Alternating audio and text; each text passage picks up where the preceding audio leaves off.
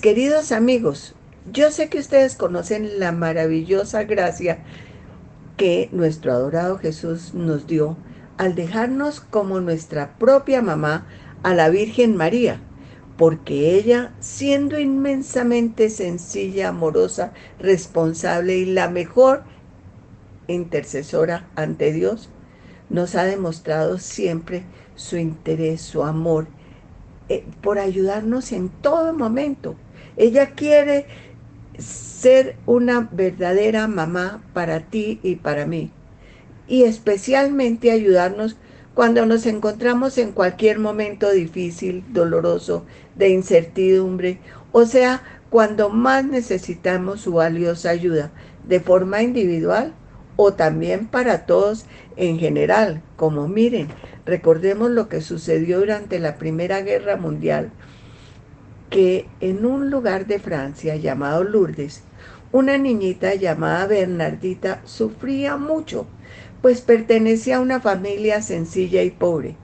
Además era la menor de 14 hermanos y padecía de una enfermedad incurable. Un día, cuando iba a cortar leña con su hermana y una amiga, se quedó sola porque no quiso cruzar el río, pues le dio miedo mojarse y eso sería un desastre. Y eh, por eso por su delicada situación de salud.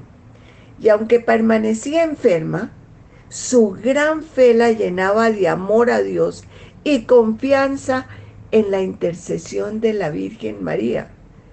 Y ese día, cuando su hermana y su amiga pasaron al otro lado y ella se encontraba sola, se puso a rezar y rezarle a la Virgen y sintió un viento suave y vio a la Virgen María vestida de blanco con un cinturón azul.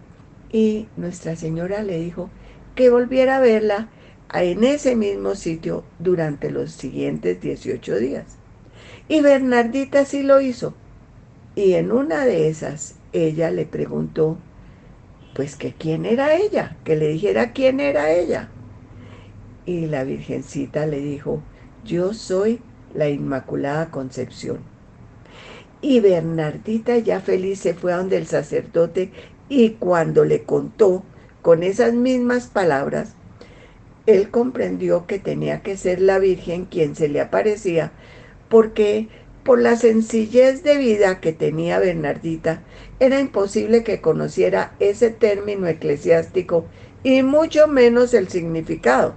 Y empezó no solamente a ir, ir a ese sitio, sino mucha gente a encontrarse y hablar con la Virgen María y encomendarle sus necesidades. Y empezaron a suceder grandes y numerosos milagros Y la Virgen lo que pedía era que siguieran rezando el Santo Rosario, como se lo había pedido a Bernardita desde el primer día.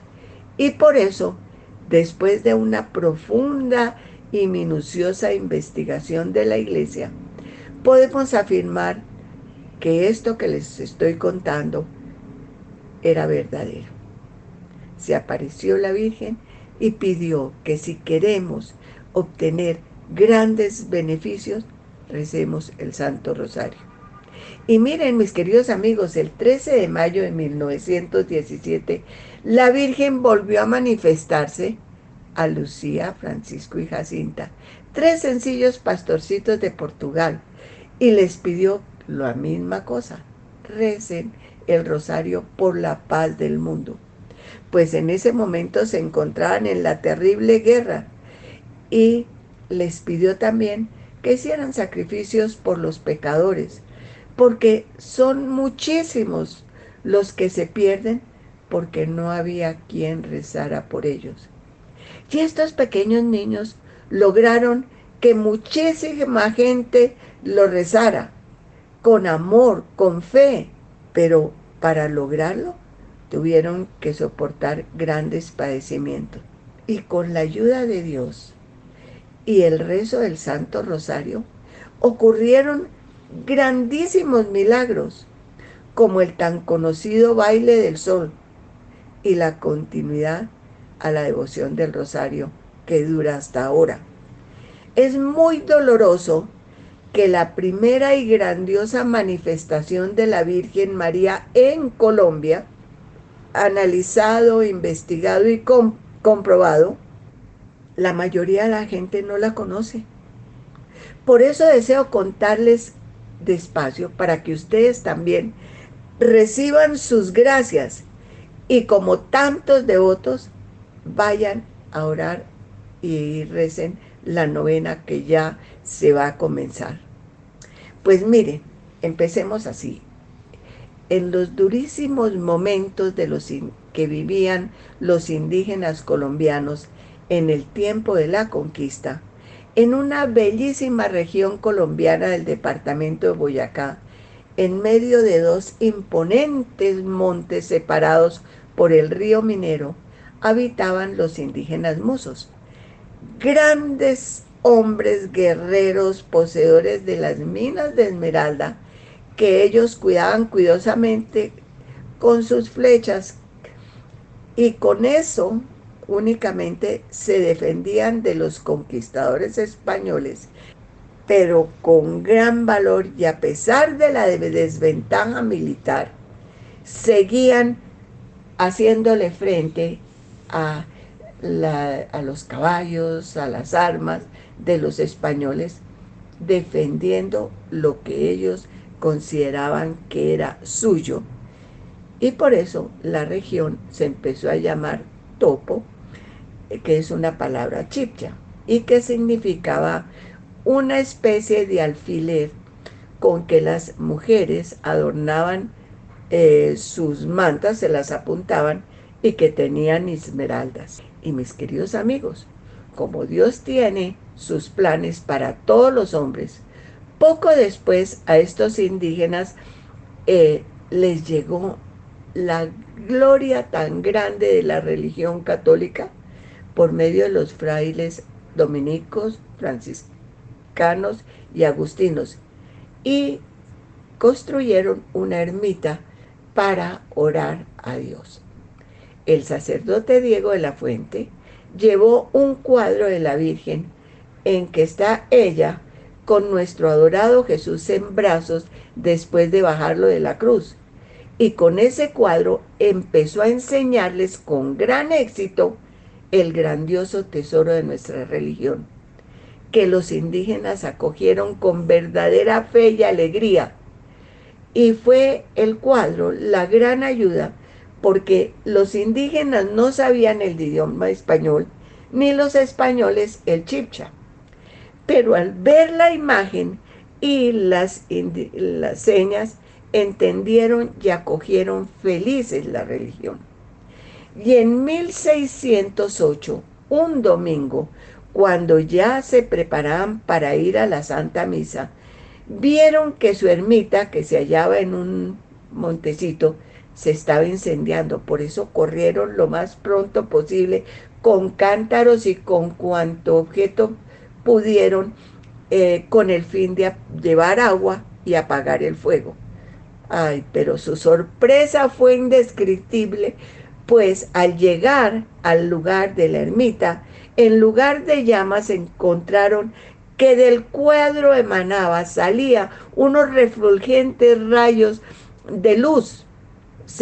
este prodigio se repitió varias veces y, y dos veces eh, iba acompañado con unas gotas de aceite que salían del cuadro y que los indígenas con cuidado lo aplicaban en tumores, llagas y otras dolencias y obtenían milagrosos resultados. Y en una de esas, el conquistador don José García de Varela se encontraba en el topo, había ido allá a ver qué era la cosa y pudo presenciar unos de estos milagros y, al ver el cuadro inmediatamente vino a Santa Fe de Bogotá a contar lo ocurrido a las autoridades eclesiásticas, que inmediatamente ordenaron una minuciosa y profunda investigación sobre los hechos relatados por García Varela. Y se siguió el proceso de verificación con el testimonio bajo juramento de los testigos que eran sacerdotes y los fieles y los que habían presenciado. Y todo esto se mandó a la capital. Luego se ordenó llevar el cuadro, o sea, traerlo aquí a Bogotá, pero un poco antes ocurrió un, otro gran milagro. Pues em, sí, en esta ocasión ocurrió un verdadero e inmenso incendio que arrasó con todo lo que tenía a su alrededor y que a los indígenas le fue imposible controlar ni combatir y que consumió completamente la ermita donde se encontraba el cuadro. Por lo tanto, el dolor de los indígenas y de todos los que iban allá fue indescriptible.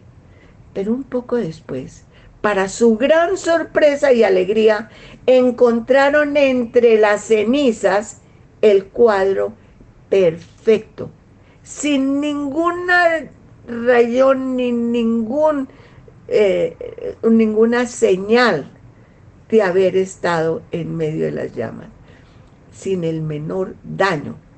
Por eso permitieron que el cuadro lo trajeran a Bogotá para que le hicieran cualquier investigación cuidadosa, minuciosa, como la iglesia lo quisiera, mientras los indígenas construían un templo más grande y en piedra para evitar incendios y también para que cupiera la gente porque cada día eran más y más las personas que acudían ahí para agradecer y los favores recibidos y pedir la ayuda de la Virgen María.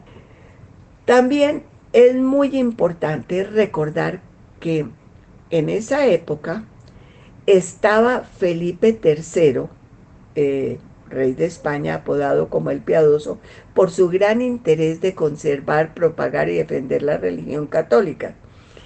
Y por medio de su hijo Felipe IV, mandó una orden, una cédula real, nombrando a la Virgen, a Nuestra Señora del Topo, patrona de todos los dominios suyos en América, lo que significaba acogerse a su amparo, defensa, protección. Y muy pronto esta devoción se extendió rápidamente porque la gente tenía fe y se sentía protegido y eh, oído con la Virgen María. Y sobre todo recurrían a la intercesión, que era evidente. Y miren, por ejemplo, ya hasta las eh, autoridades pedían, eran los encargados de hacer las procesiones y la novena, porque llenos de fe, cuando pedían la lluvia, porque había un verano muy grande y se estaban secando todas las cosas, pues llegaba la lluvia. Y al revés, cuando había mucha lluvia en el invierno con desastrosas inundaciones, le pedían a la Virgen que intercediera para que dejara de llover. Y eran tantos los milagros, tantos los milagros, que miren, una vez cuando el varón Pontis sitió a, sitió a Cartagena en 1697, pidieron que aquí se rezara ante la Virgen para, porque estaban sufriendo mucho, mucho los cartageneros. Y en Santa Fe, aquí en Santa Fe de Bogotá, el arzobispo José Ignacio Urbina organizó una rogativa de nueve días con misa y procesión y puso el cuadro de Nuestra Señora en el altar mayor y mucha gente fue a pedir por esta intención. Y se logró. Y por eso seguía, seguía la gente yendo y pidiendo la Virgen. Otro milagro de los que se encuentran en el archivo de la catedral después de haber sido comprobados por la minuciosa investigación eclesiástica, fue en 1640 cuando se había desatado una terrible e incontrolable epidemia y el capítulo secular resolvió organizar una novena a Nuestra Señora y mis queridos amigos, sin tener las ayudas médicas de hoy y por la valiosa intercesión de la Virgen, prontísimo se acabó. Eran admirados como en la novena pidieron y se acabó. Y así hubo infinidad de manifestaciones de la Virgen. Por eso se formó un grupo de personas interesadas en conservar y difundir esta valiosa advocación y este grupo de personas se conoció como la Cofradía de Nuestra Señora del Topo, a la que podían pertenecer sacerdotes, religiosos, laicos, hombres, mujeres, gente noble, eh, criollos, en fin, todos. Pero debían cumplir unas prácticas religiosas y sobre todo hacer obras de misericordia. Y esta cofradía continuó creciendo y hoy en día continúa realizando varias obras para ayudar a los más necesitados, unido a la organización de San Vicente de Paul. Y por todo esto, el Papa Alejandro VII concedió a los cofrades de todos los tiempos varias y valiosas indulgencias. Y mis queridos amigos, ahora quiero contarles que don Leonidas Posada Gutiérrez jugó un papel muy importante en la conservación de esta devoción hasta nuestros días, pues él en 1854, por ser un brillante militar, fue a luchar en defensa del gobierno legítimo, cuando el general Melo resolvió proclamarse dictador. Y miren, él salió con un grupo de soldados desde el barrio de San Cristóbal de Bogotá, y después de cabalgar durante muchísimas horas, llegaron al río Fucho, Fucha a los lados de Mosquera. Y allí, cansados todos por todo lo que habían cabalgado, él fue herido de gravedad. Pero con su gran fe, no dudó en encomendarse a Nuestra Señora bajo la advocación del topo y pedirle que lo salvara de morir en manos de esos bandidos.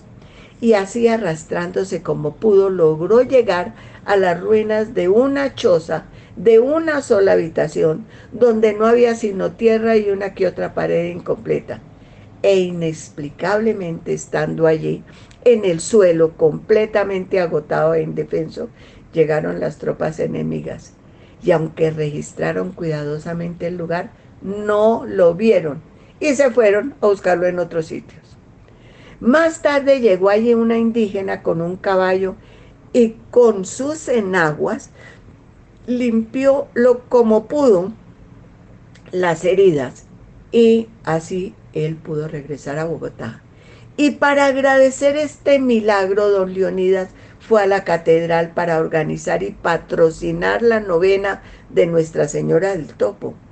Y así lo siguió haciendo todos los años, pero antes de morir por medio de su testamento, dejó encargado a su hijo José, que era el mayor, para que siguiera cuidando y difundiendo esta preciosísima devoción. Y así lo cumplió. Y él antes de morir hizo lo mismo con su hijo Alfredo, quien después de seguir la tradición y antes de morir dejó encargado a Ernesto. Y él, antes de morir y teniendo en cuenta las aperturas que ya tenían las mujeres con Vaticano II, me encargaron a mí para continuar con tan precioso legado. Y por eso ahora, por este gran medio de Radio María, te estoy invitando a ti, que me estás oyendo, a que vayas a la novena a la catedral del 29 de octubre al 7 de noviembre y le entregues a la Virgen María tus penas, tus alegrías, tus proyectos, o sea, toda tu vida y la del mundo entero, porque no existe una intercesora mejor ni que nos ame tanto como Nuestra Señora la Virgen María. Que Dios los bendiga y la Virgen María nos acoja bajo su manto. Amén.